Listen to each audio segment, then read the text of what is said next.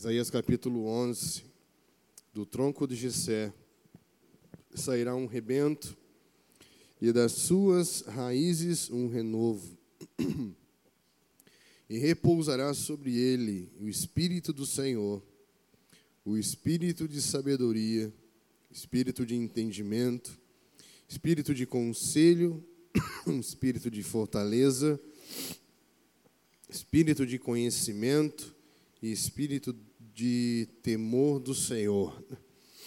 Nós sabemos que esse tronco de Jessé é o filho de Davi, o Cristo, o nosso Messias, e fala que todos esses sete espíritos de Deus, essa expressão de Deus, de avaliarmos a nossa jornada e vemos a partir de que sabedoria estamos nos movendo e que existem apenas duas sabedorias.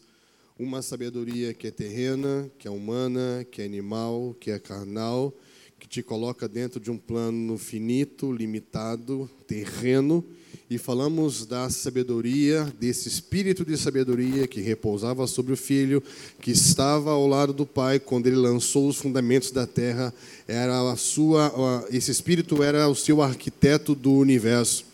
E como essa sabedoria espiritual, ela vai te conectar com um plano transcendente, espiritual e eterno. Então nós falamos bastante sobre esses dois tipos de sabedoria. É e como você se reconectar de novo com o plano espiritual e eterno. E como você, a partir, mesmo dentro de um plano de vida limitado, você poder viver obras eternas a partir da sabedoria de Deus, que vai te dar inteligência, sabedoria e entendimento. Falamos a diferença entre é, intelecto, conhecimento e realização e inteligência, sabedoria e entendimento. Então, falamos um pouco ontem sobre a importância de buscarmos espírito de revelação e de sabedoria. Falamos que revelação tem a ver com quando nós vemos como ele está vendo, sabedoria é quando fazemos como ele está fazendo. E quando, de novo, somos ministrados com o espírito de revelação e sabedoria, os olhos do nosso coração são iluminados nós de novo voltamos a ver, não nos tornamos homens que se acham sábios em si mesmos e que se tornam loucos e vazios de coração obscurecido. Então, falamos um pouco sobre isso ontem, e eu gostaria de encerrar minha contribuição. É... Baseado agora em 1 Coríntios capítulo 8.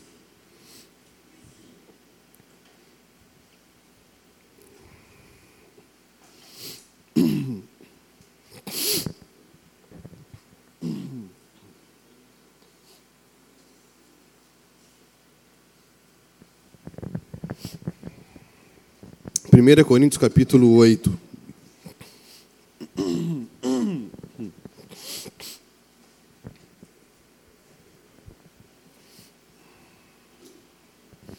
Estamos juntos? No que se refere às coisas santificadas a ídolos, reconhecemos que todos somos senhores do saber. O saber ensoberbece, mas o amor edifica. Se alguém julga saber alguma coisa, com efeito, não aprendeu ainda como convém saber. Mas se alguém ama a Deus, esse é conhecido por ele. Se alguém julga saber alguma coisa, com efeito, não aprendeu ainda como convém saber. Mas, se alguém ama a Deus, esse é conhecido por Ele.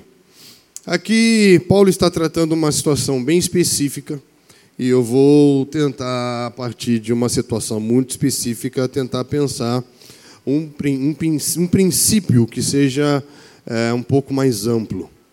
Aqui ele está falando que o saber ensoberbece, mas o amor edifica. É, e eu queria pensar com você qual a relação que existe entre sabedoria e o amor. Qual a relação que existe entre a sabedoria e o amor? Nós falamos ontem que o espírito da sabedoria tem a ver com arquitetura, com arquitetura espiritual. Que a sabedoria estava ao seu lado quando ele lançou os fundamentos da terra, que a sabedoria estava ao seu lado antes mesmo dele construir todas as coisas. Então, a sabedoria tem a ver com os fundamentos a partir do qual construímos algo. A sabedoria tem a ver com o entendimento de medidas. E quando você fala de medidas, você vai se lembrar de legislação. Quando nós falamos sobre o Deus que no princípio lançou os fundamentos da terra, você vai pensar que Deus estabeleceu o que nós chamamos de estruturas originais do universo. A minha geração, ela, ela teve um problema muito sério com essa palavra estrutura. E muitas vezes, quando você fala a palavra estrutura para a gente da minha geração, ele fica meio que arrepiado. Mas o fato de eu não ter tido competência para saber lidar com as estruturas que eu criei, não quer dizer que o meu Deus é desestruturado. A palavra estrutura significa a disposição das partes que constituem um todo. Então, Deus trabalha por meio de estruturas originais. E essas estruturas, elas são sustentadas por princípios e por leis espirituais. Algumas reveladas por Deus aos homens, mesmo que o homem não reconheça que foi Deus que revelou, caiu uma maçã na cabeça dele, acendeu uma luz, mas ele acha que não foi Deus que o iluminou para decifrar uma lei que sustenta princípios químicos, físicos, é, metafísicos do universo. Então, toda a estrutura do universo, tanto do céu como da terra, se Deus está assentado sobre um trono, ele está sobre uma estrutura. Não é? Se no céu existe é, é, 24 anciãos, quatro seres viventes, aquele que está à sua destra. Então existe partes, não é? Elementos que juntos dentro de um funcionamento, de uma operação perfeita, constituem um todo. Então Deus atua por meio de estruturas. É ou não é? As escrituras falam de uma casa. Casa tem fundamento. Fala de um corpo. Um corpo tem coluna. Deus criou o universo e todo esse universo é sustentado por leis espirituais. Estamos juntos? Sim ou não? Uh, Jeremias 31, Jeremias 33 vai falar que Deus tem uma aliança com o dia, uma aliança com a noite. Deus fez uma aliança, uma aliança com o sol, uma aliança com a lua. Né? E ele disse: se você conseguir fazer com que essa aliança seja quebrada, talvez eu mude de ideia com relação à minha aliança com Davi. Então ele está comparando a aliança que ele tem com Davi à aliança que ele tem com a própria criação. E aí ele fala que existem leis fixas que sustentam o sol no lugar do sol, a lua no lugar da lua e todas as coisas funcionando no universo perfeitamente, cara. Então a sabedoria, quando estava do lado dele, lançando junto com ele os fundamentos da terra, a sabedoria tem a ver com entendermos quais são as legislações espirituais que regem, que sustentam, que mantêm a ordem e o perfeito funcionamento de todas as coisas no universo. Estamos juntos? Sim ou não? Então não tem como é, pensarmos um reino estabelecido a partir de um povo que não tem uma constituição, que não tem uma legislação. Porque é a legislação desse reino que vai nos dar autoridade para exercer o poder desse reino sobre a terra. Então, quando nós vamos falar da sabedoria, logo me vem a importância de entendermos quais são as leis que governam o cosmos, o mundo, a vida. Estamos juntos? Porque o seu reino tem a sua justiça. A palavra justiça é texedek, que significa a posição correta de todas as coisas. Então tudo tem uma origem. Tudo tem uma causa, tudo tem uma finalidade, tudo tem um fundamento e tudo tem uma legislação, que são os princípios que mantêm tudo em perfeito funcionamento. Estamos juntos? O que você vai entender? Qual a relação da sabedoria com o amor? Aí você vai perceber que a lei máxima do reino é é o amor. O sábio, ele sabe que a legislação do reino está fundamentada no amor. Por isso, se qualquer coisa que eu estou fazendo não parte da lei do reino, que é o amor, é soberba. Tem a ver comigo, não tem a ver com ele. Estão entendendo? A sabedoria estava com ele quando ele lançou o fundamento de todas as coisas que existem. E todas as coisas que existem estão fundamentadas no quê? No amor. Você precisa entender algo: que tudo o que existe no universo é resultado de uma relação de amor eterno.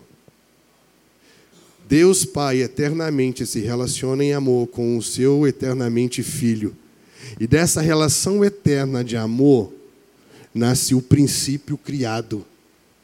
Não é? Existe o princípio incriado, autoexistente, imutável, que é o princípio eterno. O princípio que não tem início de dias, o Deus que não tem a vida criada.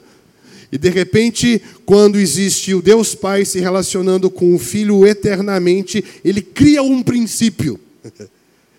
E aí surge a vida criada, do homem criado, do universo criado, que não é eterno porque não é desde sempre, mas foi criado para ser para sempre. Então ele colocou a eternidade na sua criação. Uau, cara.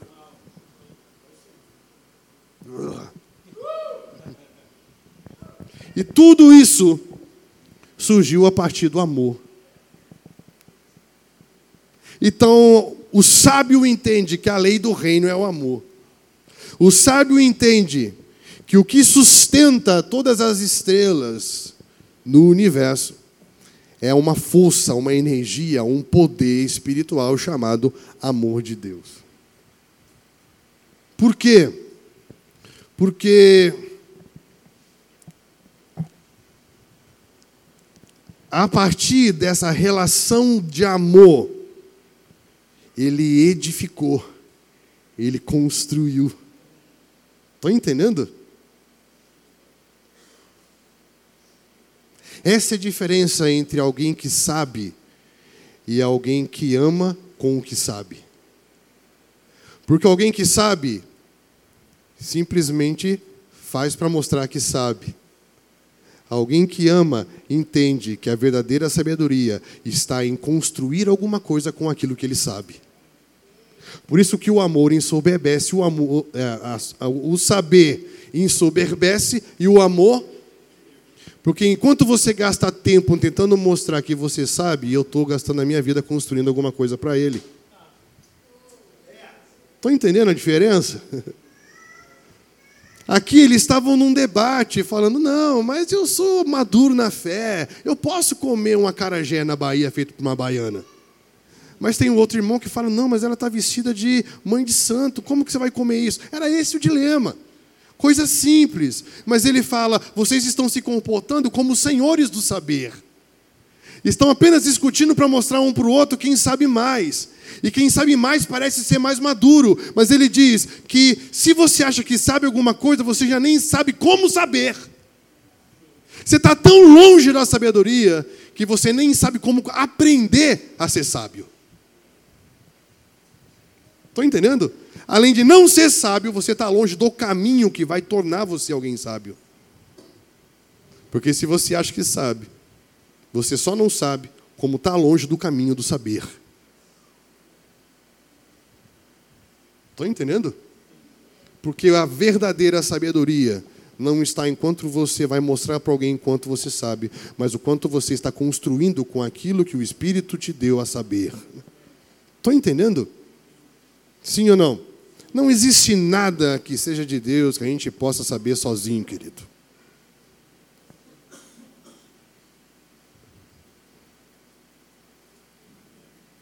O homem trocou a glória de Deus, o homem perdeu o brilho, o homem perdeu luz e começou a navegar num oceano chamado vida sem nenhum farol, sem nenhum ponto de referência, navegando como se soubesse para onde está indo, mas chegando sempre a lugar nenhum. E de repente nós precisamos de novo que ele diga: haja luz. É necessário que sejamos iluminados de novo. Estão entendendo? É necessário que aqueles que estão dormindo entre mortos sejam iluminados por Cristo, para que possam saber como estão andando no meio de dias que são extremamente maus. Então, como eu falei ontem, nós estamos transicionando. Enquanto nós estamos vivendo a época do, da supervalorização da teologia calvinista virtual. Né? Por que virtual? É porque você coloca um textinho de alguém que você leu, que falou, que comentou, e você compartilha como se você tivesse lido aquilo. Né? Então é, é, é, o pseudo-teológico, é o pseudo-pensador, é o pseudo é, reformador que nada mais são do que pichadores, depreciadores, perturbadores, homens que estão longe do saber, porque não estão construindo nada. Estamos juntos?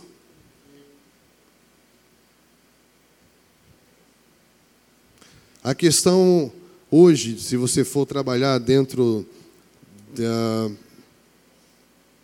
do mercado que está sempre se renovando, que está sempre se atualizando, você vai perceber que hoje mais importante do que você sabe é o que você consegue fazer com o que você sabe. Estamos juntos? Então hoje a gente tem designs na MOB que colocam no chinelo negro com 3, 4, 5 faculdades e 195 cursos. Estão entendendo? Por quê? Porque são pessoas que não só procuram saber, mas procuram aproveitar ao máximo aquilo que já sabe. Eu fui gravar uma vez num estúdio, um estúdio extremamente equipado, milhões em equipamento. Só que o problema é que quem era dono do estúdio não gastou nada aprendendo a mexer com o que ele tinha na mão. E aí é o que nós chamamos de técnico de presets prontos. Então ele deixa tudo programado, você grava, é tudo pronto e você vai ver que você tem muita estrutura, muito equipamento, muita material na mão, mas não sabe aproveitar nada daquilo que tem. Aí, o último disco nosso, eu fui na, numa casinha, num quartinho, que era só um rapaz com um computador. O que um cara fez com um computador foi infinitamente melhor do que o que um cara fez com mais quase um milhão de equipamento. Porque a questão não é o quanto você tem, o quanto você sabe, é o quanto você consegue fazer com aquilo que você tem. É a era da criatividade. Estamos juntos? Não uma criatividade é, sem sentido, subjetiva, mas a palavra criatividade ela sempre está associada com um processo gestacional que nós chamamos de concepção criativa. Quando você cria, quando você começa a conceber uma ideia. Por isso que a nossa identidade ela é criativa. Porque assim como antes da fundação do mundo, ou seja, fomos concebidos antes de sermos é, manifestos. Então, antes da fundação do mundo, fomos predestinados para estar perante Ele. Quer dizer que enquanto estávamos sendo concebidos nele, já estávamos sendo concebidos para estar perante Ele.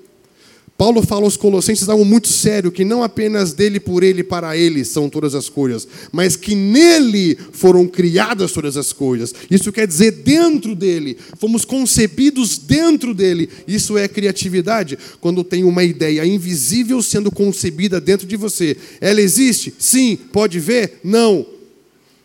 Está sendo concebida dentro, até que ela é, vem à luz. Aí você vai entender o que o autor dos Hebreus vai falar em Hebreus capítulo 11, que ele fala que o universo foi criado pela palavra de Deus, de maneira que o que é visível veio a existir a partir daquilo que não. Essa não é apenas uma declaração espiritual, é uma declaração integral, porque ela é metafísica, ela é filosófica e ela é científica. Metafísica por quê? Porque o espiritual governa aquilo que é natural. Filosófica porque, primeiro, existe uma ideia subjetiva dentro que, quando desenvolvida, se torna algo materializado. Científica por quê? Porque nós nada mais somos um macromundo como resultado de um micromundo invisível, não é? Somos um monte de partículas, de células, de micro-organismos que vão se juntando e dando forma àquilo que vemos. Então, tudo que existe no universo parte dessa lógica, dessa lei, de que o que é visível existe a partir daquilo que é invisível. A sabedoria, ela entende esses processos criativos. A sabedoria sabe que tudo foi criado a partir do amor de Deus. A sabedoria sabe que Deus, quando cria, ele cria tudo a partir de uma, de uma unidade indivisível. Quando Deus cria algo, no princípio criou Deus os céus e a terra, criou uma coisa só. Estão entendendo? Para deixar bem claro que primeiro nós temos que ver uma coisa só. A sabedoria tem que entender que Deus faz tudo a partir da sua própria natureza. Logo, Paulo vai explicar que os atributos invisíveis de Deus, a sua glória, a sua própria divindade, se veem claramente por meio das coisas que foram criadas. Então, ele é, logo ele faz, logo se vê no que ele fez, tudo aquilo que ele. Uau, isso é lindo. Não é? Ele é, ele faz, expressa atributos do seu ser naquilo que ele fez. Isso se chama verdade. Quando o que você é está no que você faz, o que você faz sempre vai expressar aquilo que você é. Estamos juntos? Sim ou não? Por isso que João fala que no princípio o Verbo estava com Deus e ele fez tudo através do seu Verbo, e toda vez que o seu filho se manifesta, nós vemos o Pai, porque ele expressa os atributos de Deus em todo o seu ser, em tudo o que ele faz. Estamos juntos? Então, isso é unidade indivisível. Deus é uma unidade indivisível. Deus é uma pluralidade majestática indivisível. E quando ele faz todas as coisas, a sabedoria entende que ele faz tudo a partir de uma unidade indivisível. Isso se chama pacto. Pacto é uma unidade indivisível. Estão entendendo? Deus criou todo o universo para pertencer a uma unidade indivisível. Por quê? Porque enquanto você está dentro da unidade indivisível, que é o espírito do pacto, nisso tudo há vida e há amor. A unidade indivisível é ser tudo e ser todo. Deus é assim. Deus é assim. A sabedoria sabe que não existe vida na independência autônoma. A, a, a, sabedoria sabe que não existe completude na, no individualismo. O que Satanás fez? Olha que coisa linda. Deus cria tudo numa unidade indivisível. Estamos juntos? Sim ou não? Céu e terra, imagine, uma coisa só.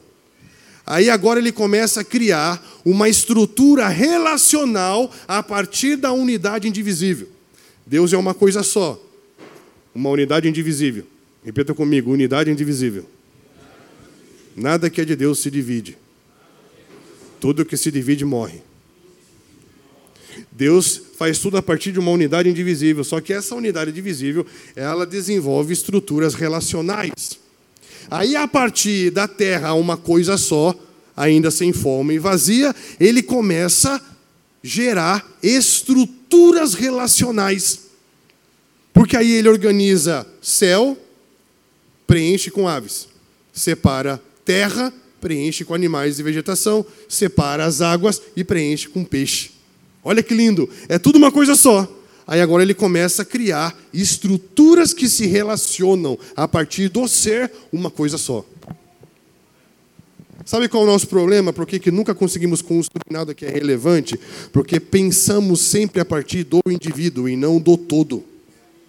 E Deus sempre começa fazendo algo a partir do todo, da unidade indivisível. Entra dentro da unidade indivisível, que dentro dela você vai saber o que fazer. Não fica olhando de fora para primeiro saber quem você é, para depois ver se você quer entrar no que Deus está fazendo. Primeiro você tem que entrar no ser um de forma indivisível. Isso se chama aliança, isso se chama pacto. Tudo que é meu é seu, tudo que é seu é meu. Estão entendendo? Então Deus pensa, vive, age, trabalha a partir de uma unidade indivisível que desenvolve então a diversidade das estruturas relacionais. Aí entra uma grande confusão, que é a diferença entre individualidade e individualismo. Porque na diversidade existe a individualidade. Mas Satanás transformou individualidade em individualismo. O que é individualidade? São as características da sua unicidade, que, que, são, que fazem de você um ser único. Mas um ser um ser único dentro do universo de Deus não significa ser um ser exclusivo. Aí que o negócio ficou esquisito. Porque eu acho, ah, eu sou único, mas ele confunde com ser exclusivo, ser indispensável, insubstituível. Estou falando bobagem?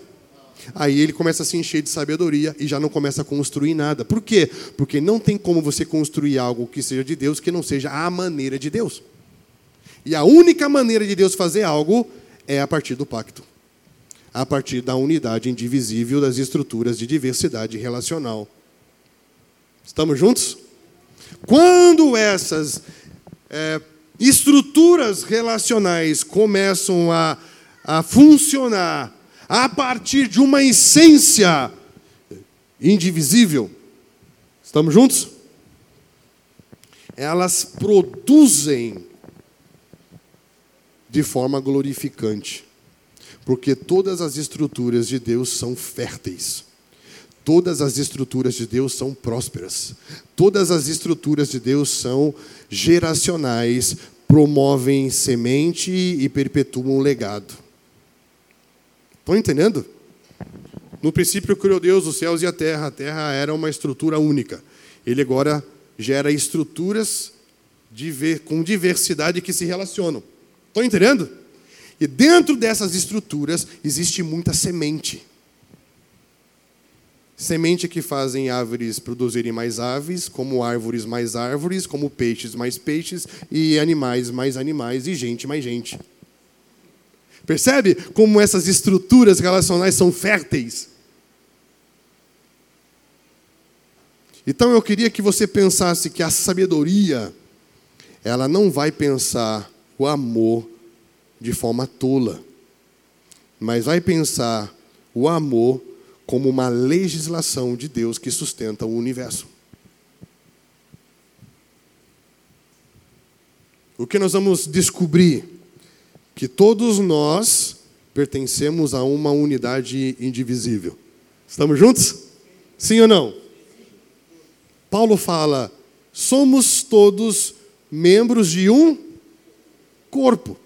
Então você precisa primeiro descobrir que membro você é ou que corpo você está. Porque nós podemos ser um saco de membros dentro de um lugar. Pego todos os membros do corpo e coloco dentro de um saco. Somos um corpo?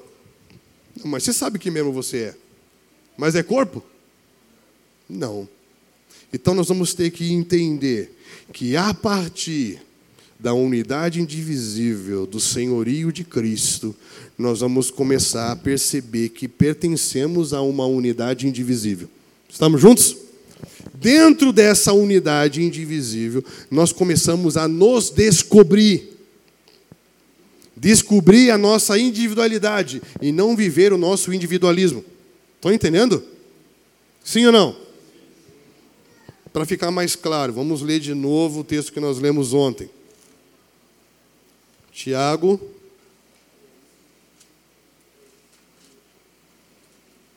Vamos juntos. Tenha paciência comigo. Aqui é o lugar onde eu falo todas as coisas pela primeira vez, então vamos, vamos junto. Vamos ver o que vai acontecer.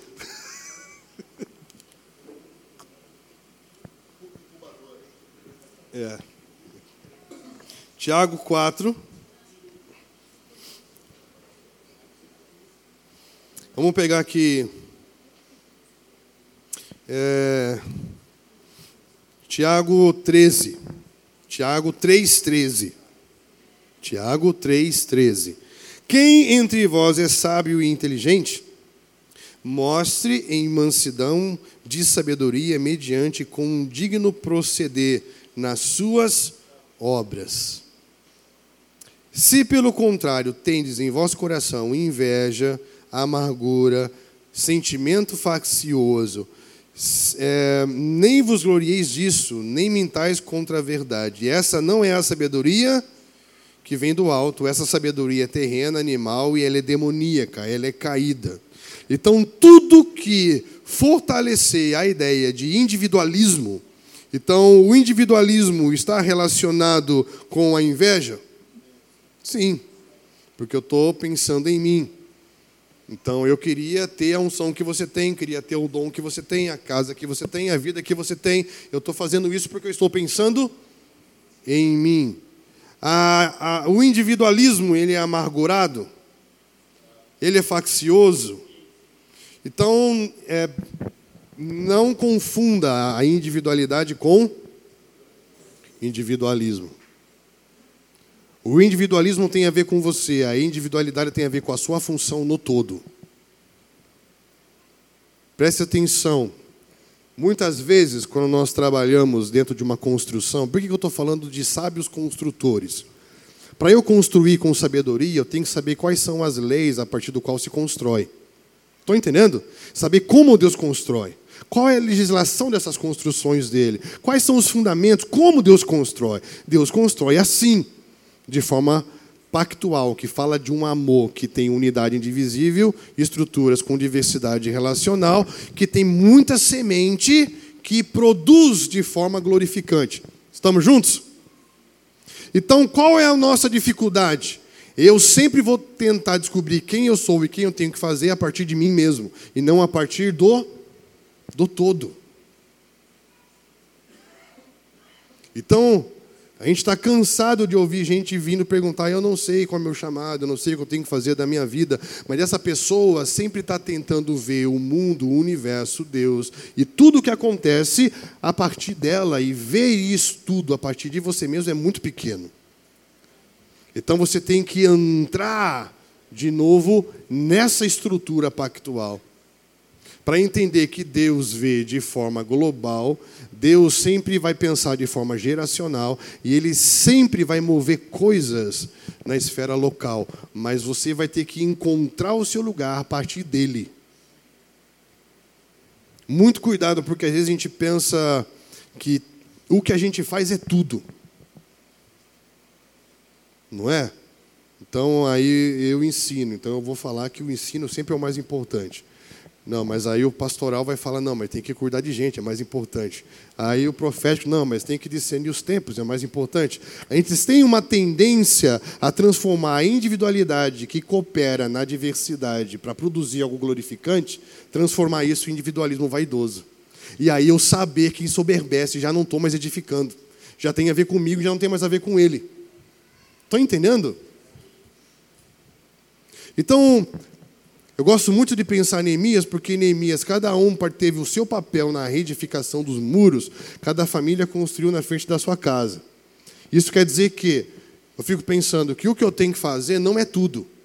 Mas se eu não fizer bem o que eu tenho que fazer, compromete o todo. Estão entendendo? Então, simplesmente entenda que tudo o que você tem que fazer tem um papel extremamente importante na construção do todo. Você não é tudo, mas tem uma função no todo. Se você quer ser tudo, você faz birrinha e não quer mais ajudar no todo. Não é mesmo? Aí Deus coloca outro para fazer no seu lugar, tá bom? Fica tranquilo, porque não existe essa essa individualidade autônoma, independente, supervalorizada, insubstituível, ao ponto de dizer: se eu não fizer, Deus vai parar não é mesmo? Então nós temos que pensar que todos pertencemos a uma coisa só. Estamos juntos? Que dentro dessa coisa só existem estruturas que têm muita diversidade, muita individualidade, porém todas elas se relacionam. Então, o que seria da lua se não fosse o sol, do sol para a lua, o céu para a terra, a terra para o céu, o homem para a mulher, a mulher para o homem? Ou seja, tudo vai encontrar sentido e funcionalidade no outro.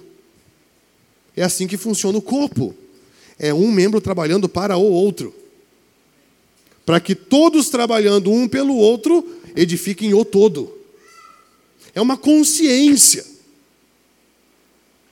Estão entendendo? E que a justiça está em. Entenda qual é a lei do reino, seja sábio e constrói. Para quem? Para o próximo. Por isso que ele vai dividir o mandamento em dois. Porque eu faço porque eu amo a Ele, por amar a Ele, eu trabalho sempre para o próximo. Porque trabalhando para o próximo, estamos edificando juntos o que é dele. Estamos juntos? Por isso que essa sabedoria terrena, carnal e demoníaca, ela não é de Deus. Como que é a sabedoria que vem do alto? Vamos lá. A sabedoria do alto é primeiramente o quê? Pura, pacífica, indulgente. Tem alguma outra versão diferente aí? Moderada, tratável, cheia de misericórdia, bons frutos, imparcial e sem fingimento. Isso lembra alguma coisa? Hum? O amor. O que, que Paulo vai falar em 1 Coríntios 13 sobre o que é o amor? Vamos lá. O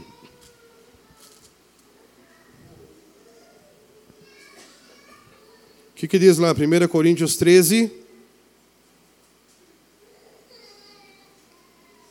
Versículo 4. O amor é o que? Paciente. Tem paciência na sabedoria? Sim. Tem bondade na sabedoria? O amor não arde em ciúmes nem é orgulhoso, nem arrogante, nem se ensoberbece. Olha aí. Não se conduz inconvenientemente, ou seja, ele é moderado, a sabedoria é moderada. Não procura os seus próprios, não se exaspera. Tem alguma outra? Não se enfurece, não se ressente do mal, não se alegra com a injustiça, ou seja, não é vingativo, mas se alegra com a verdade. Tudo sofre, tudo crê, tudo espera, tudo suporta. O amor jamais acaba. Uau! Sabe qual é o nosso problema?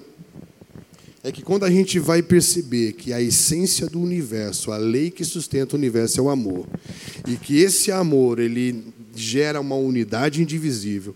A partir dessa unidade indivisível, há uma diversidade relacional que produz de forma glorificante. A gente, a nossa dificuldade nisso tudo é que para construirmos algo a partir da sabedoria de Deus, nós vamos ter que ser inteiros no que estamos fazendo. Esse é o nosso problema. Porque nós somos homens fragmentados, de identidade fragmentada, de caráter fragmentado, que não consegue viver uma vida em integridade. A gente simula a santidade achando que a integridade é não pecar. A integridade, na verdade, é o arroz integral. Sabe aquele arroz que não é quebrado, ele é inteiro? A integridade tem a ver com ser inteiro. Não tem a ver com não errar, mas você saber lidar com a sua possibilidade do erro. A minha geração não foi ensinada a saber lidar com o erro. Então ela simula o acerto o tempo todo. Aí nasce a hipocrisia. Porque se os nossos ambientes foram ambientes ensinados a lidar com o erro, não precisaríamos mentir. Não precisaríamos nos esconder aí não somos inteiro.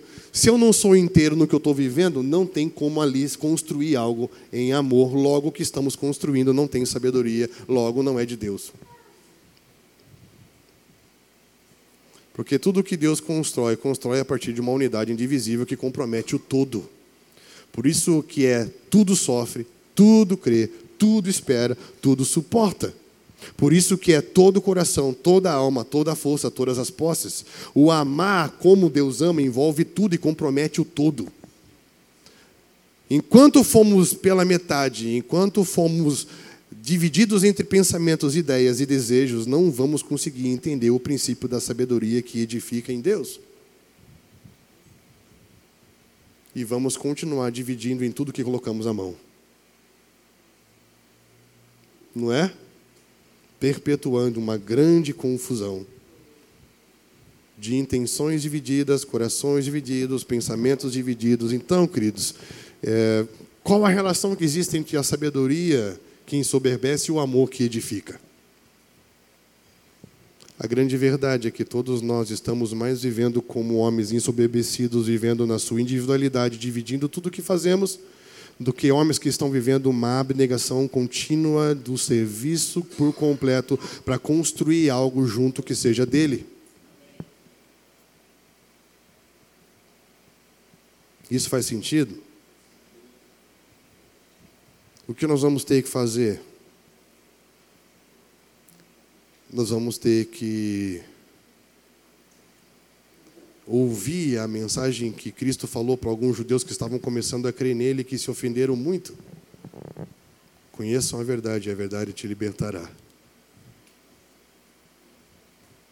Como assim liberto? Eu sou crente. E conhecereis a verdade, e a verdade vos libertará.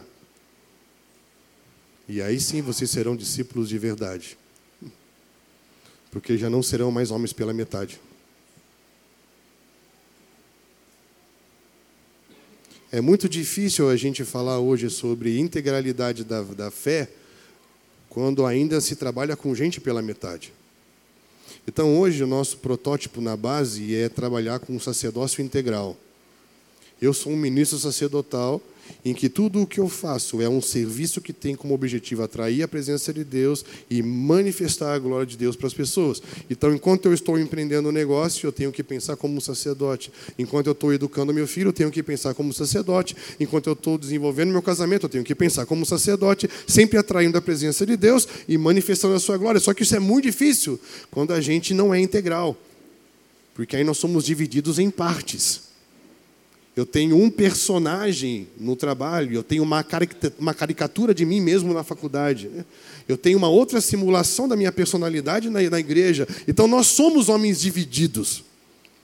Então a sabedoria, ela volta ao princípio quando Deus lança o fundamento da terra e entende a arquitetura do universo. Primeiro ele constrói uma coisa só. Por onde que eu começo? Você precisa voltar a ser um inteiro com Deus. E ser um inteiro com Deus e estar dentro do corpo de Cristo significa ter uma aliança com o próximo. Não tem como eu amar a Deus e não amar o próximo. Não tem como eu ter uma aliança com Deus e não ter uma aliança com as pessoas que estão em Deus por meio de Cristo. Nós vamos ter que repensar algumas coisas. Estamos juntos? Aí, aí, nesse momento, Vou falar de novo o que eu já falei aqui.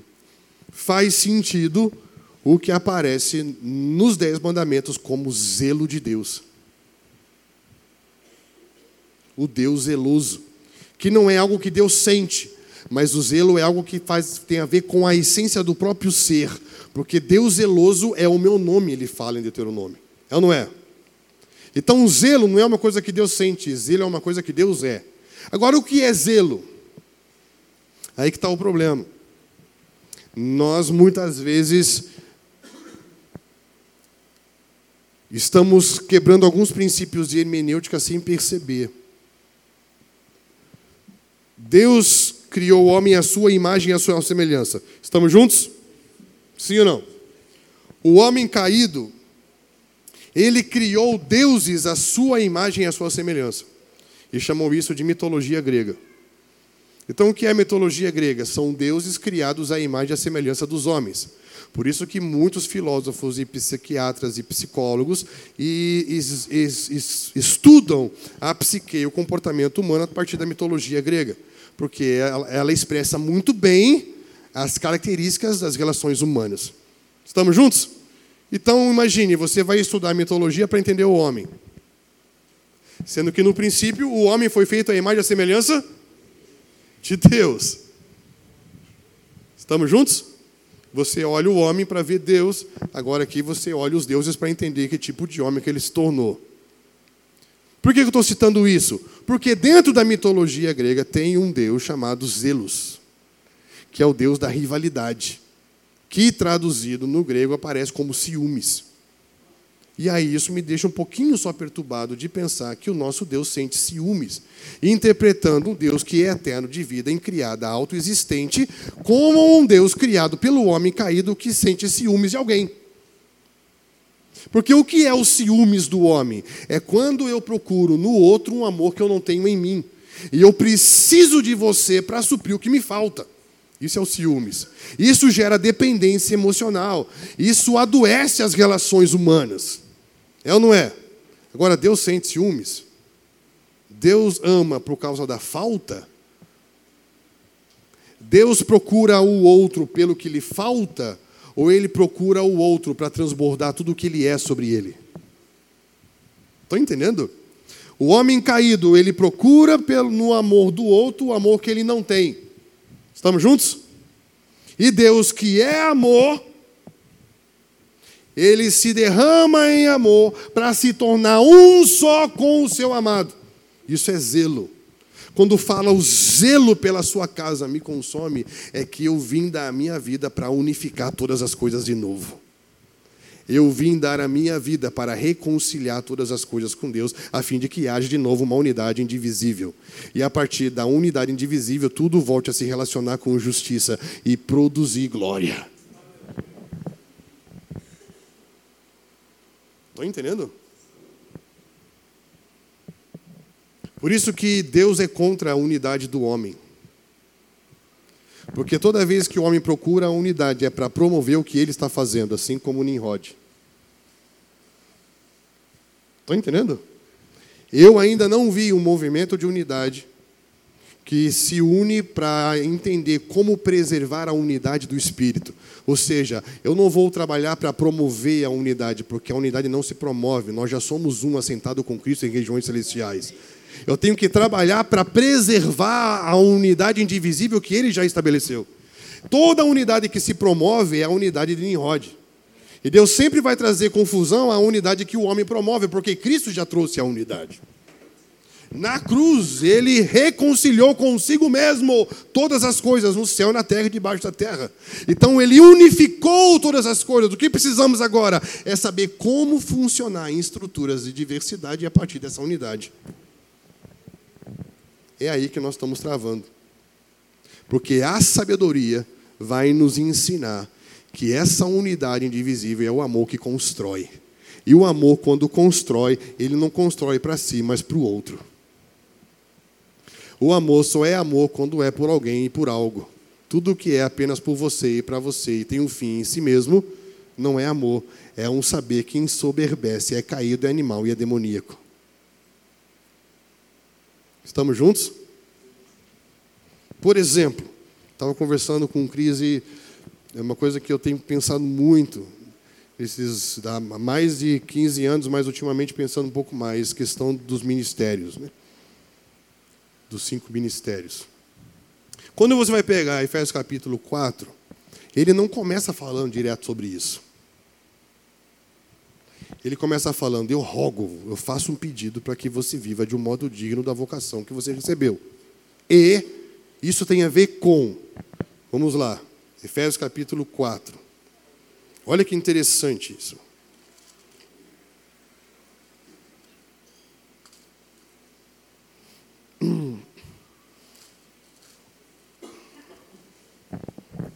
Isso tem a ver com humildade, Efésios 4, 2. Eu tenho que andar em humildade e mansidão, com longanimidade, suportando-vos uns aos outros em. Isso aqui tem a ver com sabedoria? Isso tem a ver com amor? O que é humildade? É você não se deixar ser enganado pelo conceito que você tem sobre você mesmo. É você não acreditar que você é bom mas você reafirmar que você é servo. Estão entendendo? Quando que eu vou saber que eu sou humilde? Quando você tiver mansidão. A mansidão de, denuncia o falso humilde. Porque o que é o falso humilde? É aquele que luta para reivindicar algo. Então você fala, eu sou humilde, mas você sempre se pega lutando, reivindicando alguma coisa. Então você não é humilde. Porque a mansidão prova a sua humildade. Por isso que do reino são os humildes de espírito, e vão herdar a terra os mansos. Porque aquele que não tem um valor elevado demais sobre ele mesmo, aquele que não acredita que tem ou que é alguma coisa, Deus vai fazer ele se tornar, vai dar a ele um reino. Estão entendendo? E aquele que não luta para ter alguma coisa, Deus vai fazer ele herdeiro da terra. Uau! E aqueles que são pacificadores serão chamados filhos porque são a cara do pai e do filho. Vocês vão começar a perceber que uh, ele vai começar a dizer: vocês precisam ter uma sabedoria para entender o que eu vou falar. Uma disposição interior que vai fazer vocês fazerem o quê? Serem mansos, humildes, pacientes, porque a paciência prova a mansidão. Então pensa comigo. A mansidão prova a humildade e a paciência a mansidão.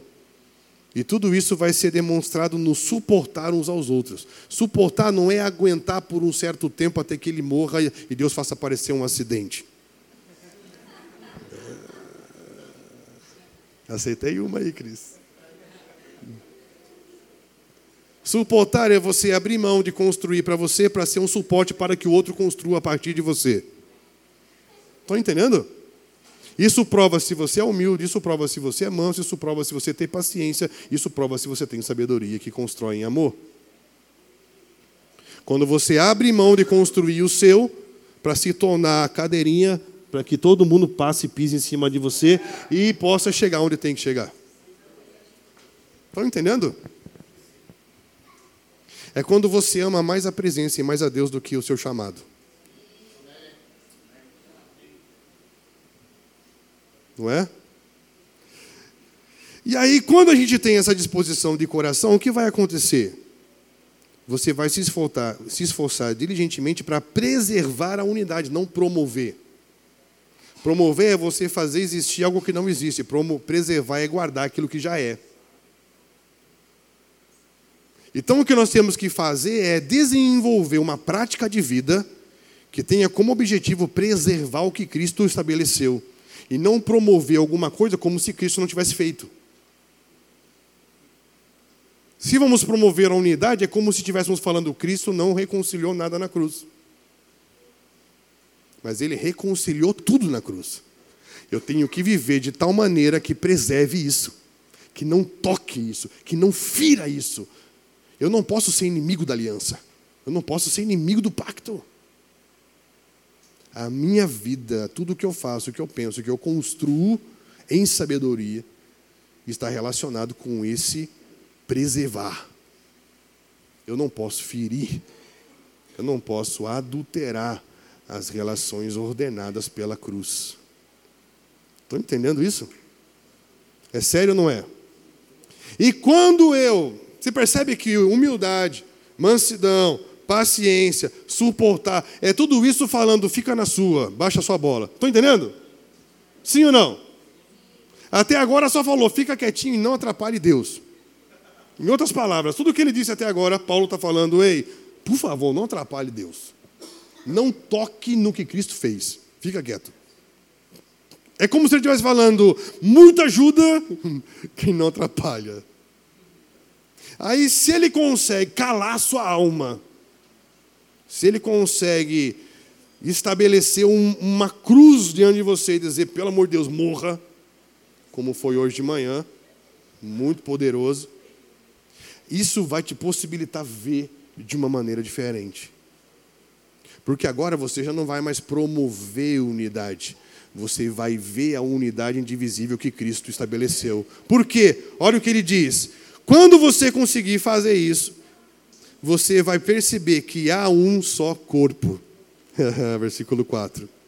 Que há um só, como também foste chamados a uma só esperança da vossa vocação, e que há um só, uma só fé, um só batismo, um só Deus e Pai de todos, o qual é sobre todos e age por meio de todos e está em todos. Uau! Estão percebendo? Aqui você muda, muda a sua lógica, muda a chave. Por quê? Alguém chega para mim, pastor, o que, que eu sou? Eu sou mestre, eu sou profeta? Não. Primeiro, seja humilde, manso, suporte em amor e preserve a unidade. Entra no jogo primeiro. Aí quando você mata a sua ambição e a sua busca pessoal, de um saber quem soubesse de quem não sabe nem como saber, nessa hora que você morreu, seus olhos se abrem e você fala: Uau, é um só corpo, tem um só Espírito, uma só esperança, um só Senhor, um só Deus que está em todos e que se move em todos. Você viu uma coisa só: a unidade indivisível. Tudo que nasce da unidade indivisível permanece. O problema é que as coisas que criamos já nascem separadas.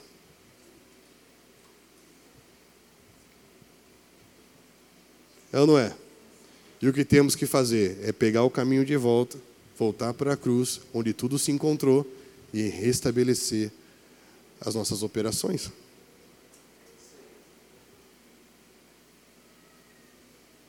Matar a individualidade, matar o individualismo e saber lidar com a individualidade servidora, que só encontra o sentido no ser quando está servindo o outro. Não é?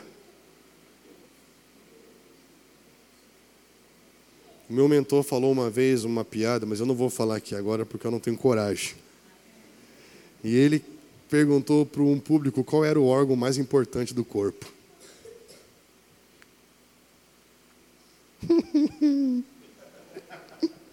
Você já imagina onde isso vai chegar, né? Sim ou não? Todo mundo pensa no coração. E ele conseguiu provar que é um pequenininho que se ele fechar, filho, nada sai. E o negócio vai ficar esquisito.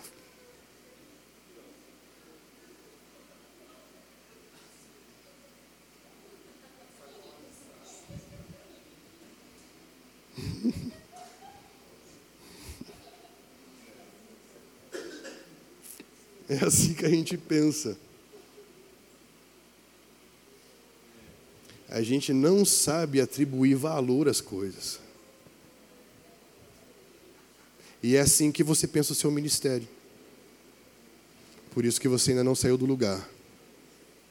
Por isso que ainda não tocou a vida de ninguém. Por isso que estamos todos nós na internet procurando ser evidência para muitos e não somos referência para poucos. Porque estar em evidência não significa ser uma referência, não é mesmo? Então, queridos, nós estamos numa situação em que precisamos dessa sabedoria que tem a ver com o amor que constrói, que edifica, e não mais com pessoas que simplesmente querem mostrar aquilo que conseguiram adquirir com o passar dos seus anos de vida. Talvez tenhamos que ter humildade para dizer nessa noite que todos os meus anos de vida não me deram sabedoria. E talvez a sabedoria que eu adquiri não é a de Deus.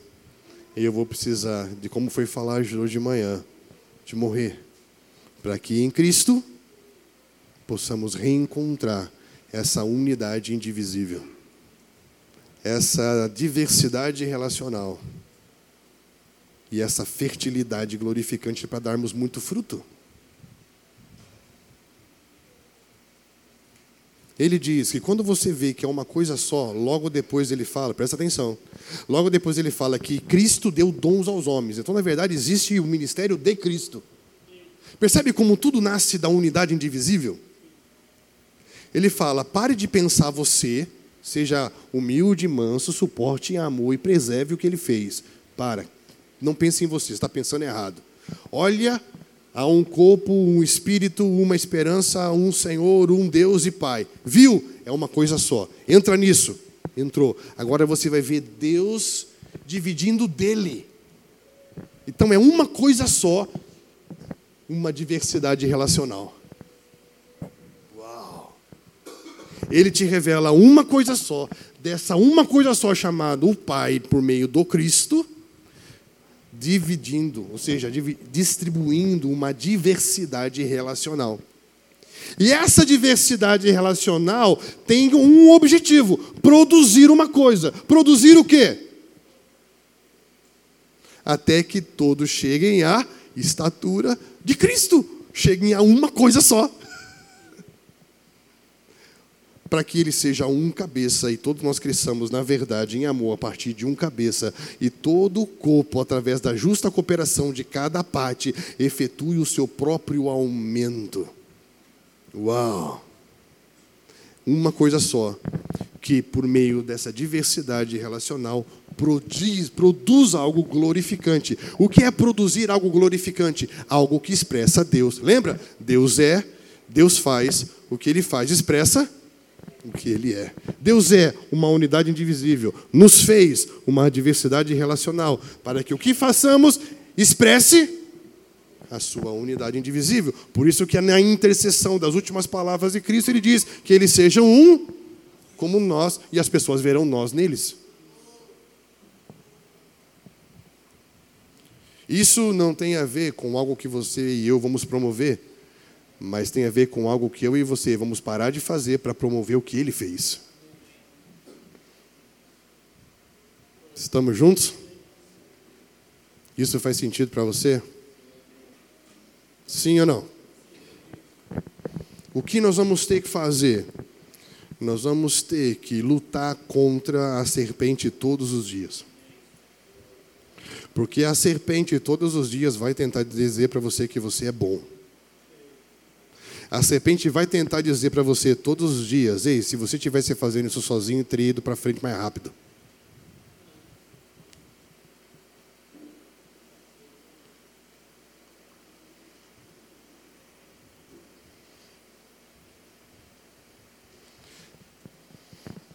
Você vai ter que lutar todos os dias para que a paternidade, o amor de Deus seja pleno dentro de você. Você vai ter que lutar todos os dias para que o Senhor derrame do seu amor sobre você por meio do seu espírito, todos os dias. Todos os dias. Por quê? Presta atenção. Porque o amor de Deus, ele provê todos os recursos necessários para que você faça o que você tem que fazer. Então, quem conhece o amor de Deus não sofre do medo da incapacidade. O que é o medo da incapacidade? Eu sempre acho que não tenho bastante para fazer o que eu tenho que fazer. Paulo diz: Eu tinha tudo e eu deixei tudo o que eu achava que eu tinha o que era o bastante, porque eu descobri que a minha suficiência vem do próprio Deus. E eu descobri que na minha fraqueza que eu encontro a força dele. Logo, ele era forte e descobriu a fraqueza da força. Estão entendendo? Nós todos aqui somos fracos. Estamos tentando entender como encontrar a força. Ele era forte e descobriu a fraqueza da força. Podemos ganhar tempo. Não precisa trabalhar para se tornar forte para descobrir a fraqueza da força. Seja fraco e encontre a força. Encontre os recursos no amor de Deus. Estão entendendo? O amor de Deus é provedor. Ele provê o que é necessário. Você pode usufruir de tudo, te dou tudo o que você precisa. Agora cultive, e você sempre vai ter. Eu vou prover. O amor provê, o amor protege, o amor estabelece limites protetores para preservar a identidade, para preservar a, a, a, aquilo que você tem que se tornar, aquilo que você tem que fazer. Por isso que ele vai estabelecer limites para preservar não para desafiar a sua força, mas preservar a sua integridade. O que é a quebra dos limites? É o que Satanás fez, transformou o desejo que era saudável dentro dos limites estabelecidos por Deus numa cobiça, que é desejo sem limite. E o que move o mundo? Um desejo sem limite. Por quê? Porque o homem quebrou as fronteiras do limite estabelecido pela legislação de Deus. E o homem que não sabe lidar com o limite é o homem que não sabe quem é. Estão entendendo? Por quê? Porque a falta de limite vai dar para você o sentimento de insegurança. Porque se o limite protege, eu não tenho limite, quanto mais eu trabalho, mais eu tento provar alguma coisa, mais eu estou dizendo para as pessoas que eu sou inseguro. É ou não é? Ah.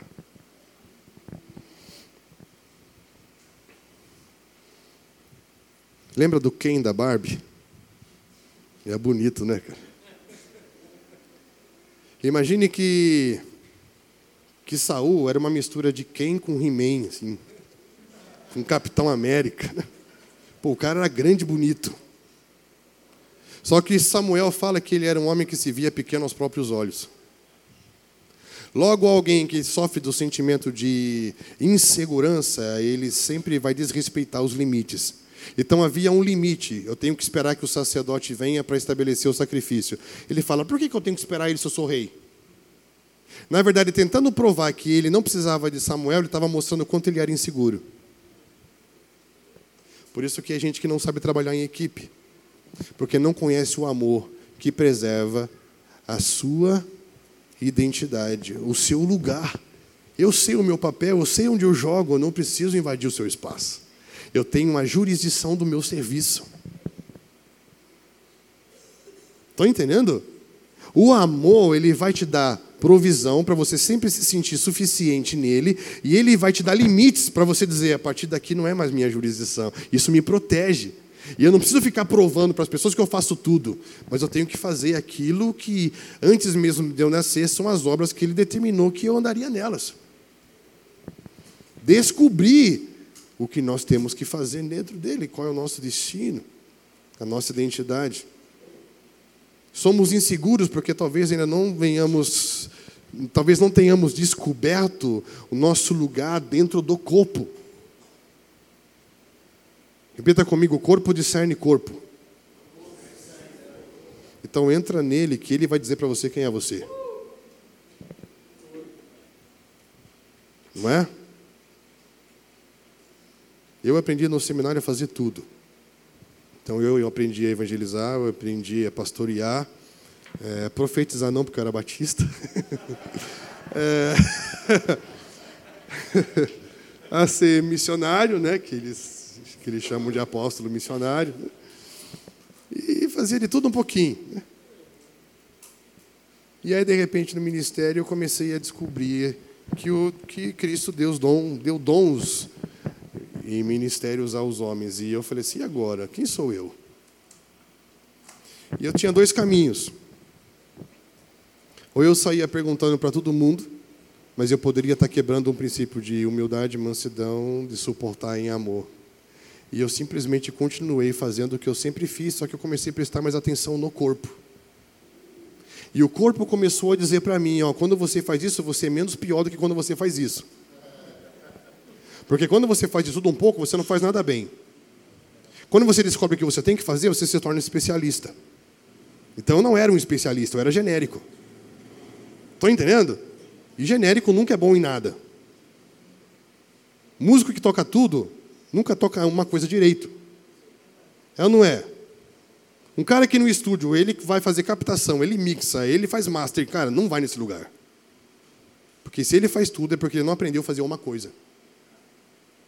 E eu precisava apenas ouvir o corpo me dizer o que eu tinha que aprender a fazer. Não o corpo me dizendo o que, que eu era bom, mas o corpo me disse o que, que eu tinha que começar a aprender a fazer. Quando eu descobri, o corpo me disse, se 2002, 2001, o que eu tinha que fazer, eu fiquei três anos de novo estudando a Bíblia, tudo de novo. Eu já tinha feito seminário, mas eu fiz um novo. Só que eu falei assim, agora eu quero fazer um outro seminário com você, Espírito Santo, e me ensina a ser especialista nisso que o corpo está falando que eu sou. Estão entendendo? Porque já não tem mais a ver comigo. Tem a ver com o meu serviço. Tem a ver com aquilo que precisa funcionar. Tem a ver com você, não tem a ver comigo. Estão percebendo como ah, o individualismo morre? Eu encontrei os meus limites. E isso preserva a minha identidade. Logo, eu consigo trabalhar com um evangelista que hoje ele é secretário de Cultura de Esportes e a partir do ano que vem é uma grande possibilidade dele ser senador. E ele é um cara que já colocou muitos moradores de rua dentro da casa dele. Ele já fez coisas que você não imagina e eu trabalho com ele há 10 anos. Eu nunca pensei assim: nossa, eu preciso colocar um mendigo dentro da minha casa também. Estão entendendo? Por quê? Porque eu entendi a minha jurisdição. O sucesso dele como evangelista não afeta o cumprimento do que eu tenho que fazer como alguém que ensina. Assim como não afeta também o que eu vejo o Fábio Souza fazendo com relação como um profeta na nação brasileira hoje. Mas a insegurança ela sintomatiza um homem que na verdade não soube lidar com os limites e não conseguiu descobrir o seu espaço. E aí, sabe o que ele vai fazer? Ele não vai conseguir se movimentar nessa diversidade produzindo algo glorificante. Sabe o que ele vai fazer? Ao invés de um movimento glorificante, um movimento produzindo algo que expressa a Deus, ele vai criar um monumento que expressa Ele. Então eu preciso criar um projeto bem grande, eu preciso fazer algo inspirado por essa síndrome luciferiana de grandeza que me expresse. O que foi que Saul deixou? Um movimento de uma tenda com incenso, com música que expressa a manifestação messiânica na terra para todas as gerações até que ele viesse, ou um monumento com a sua cara frio e gelado que não conseguiu tocar ninguém?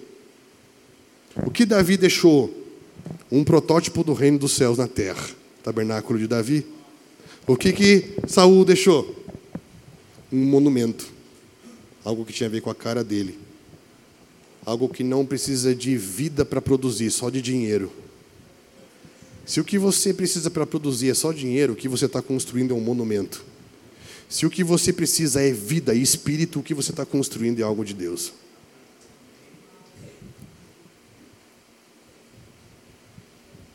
Estamos juntos? O que eu tenho pensado nesses dias é mais importante do que os anos que a gente se relaciona é o que já nasceu de Deus do nosso relacionamento.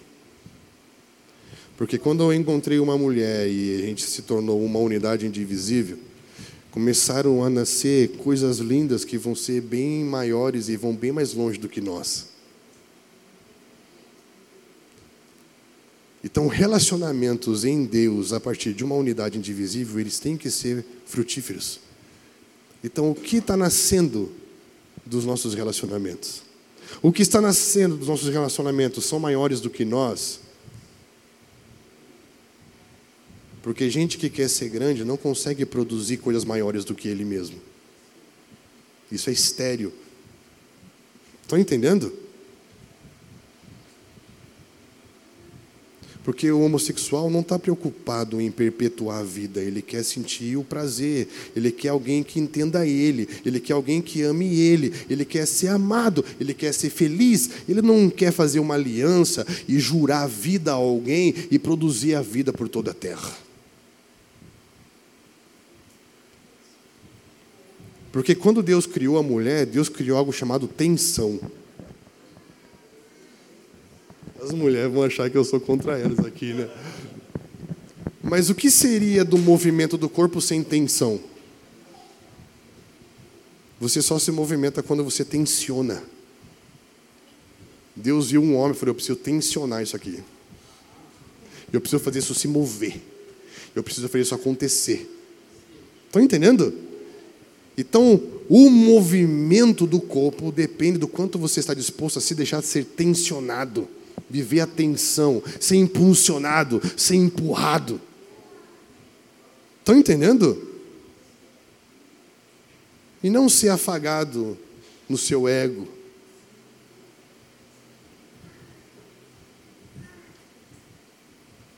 Não buscar no outro a completude e a felicidade que você não tem em você mesmo.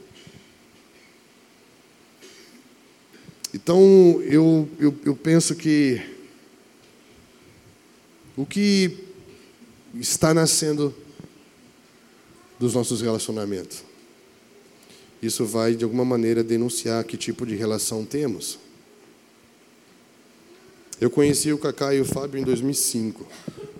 Nós nos relacionamos por três anos até fazer uma aliança em 2008. Quando fizemos uma aliança em 2008, nasceu um instituto, que é a fusão de todas as escolas, que se tornou uma escola só. Um Centro Integrado de Informação e Aperfeiçoamento, chamado CEIFA. Desse CEIFA nasceu um, um instituto que foi se desenvolvendo durante alguns anos. Em 2012 para 2013, 2013 para 2014, eu sou horrível com isso, nós entendemos desse é, Instituto ir para o Nordeste para poder captar mão de obra e treinar missionários para poder a, atender a demanda do Norte e Nordeste e se conectando com outros, com outros lugares. Né?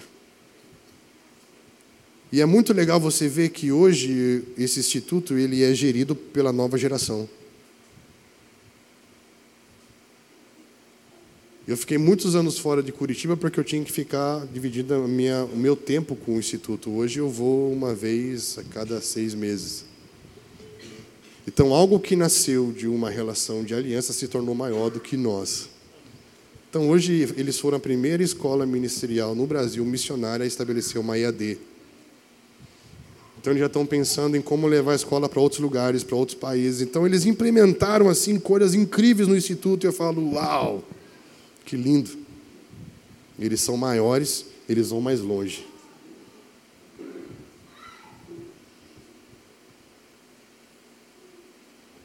Então o que eu queria compartilhar com vocês nessa noite né, é que existe um saber que só ensoberbece e valoriza o homem.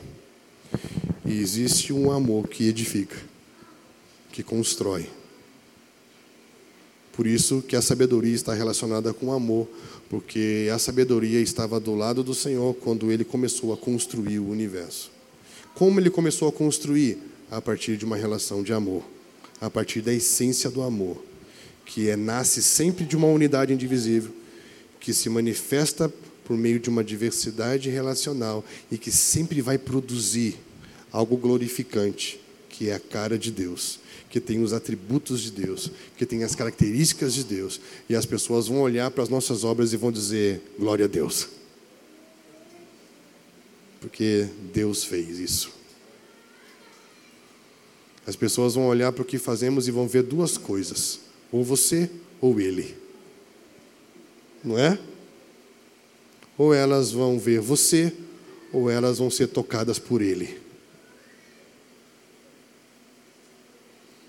E quando você vê as pessoas sendo tocadas por Ele a partir do que você faz, não diga para elas que foi você.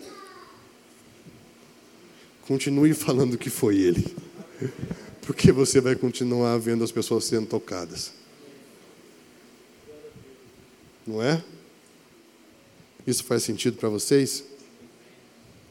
Então, que a gente possa, como legisladores do reino de Deus, entender essa lei do reino que é o amor. João vai falar em 1 João, ele vai dizer que o mandamento é esse, que anda em amor. Andar amor é cumprir o mandamento. Então, seja o que for que você for fazer, que tudo venha nascer dessa unidade indivisível, pactual do amor de Deus. O amor de Deus não é afetivo, ele é legislativo e pactual. Não é? O que preserva a minha aliança com a Andréia é o quanto eu cumpro os termos da nossa relação pactual. Então, a legislação de Deus nos mantém na unidade indivisível, produzindo, dando muito fruto, e esses sim serão chamados de seus discípulos. Então, não importa o quanto você sabe, mas sim o quanto o que você sabe está sendo usado para construir algo além de você, algo maior do que você, algo que seja dele junto com alguém.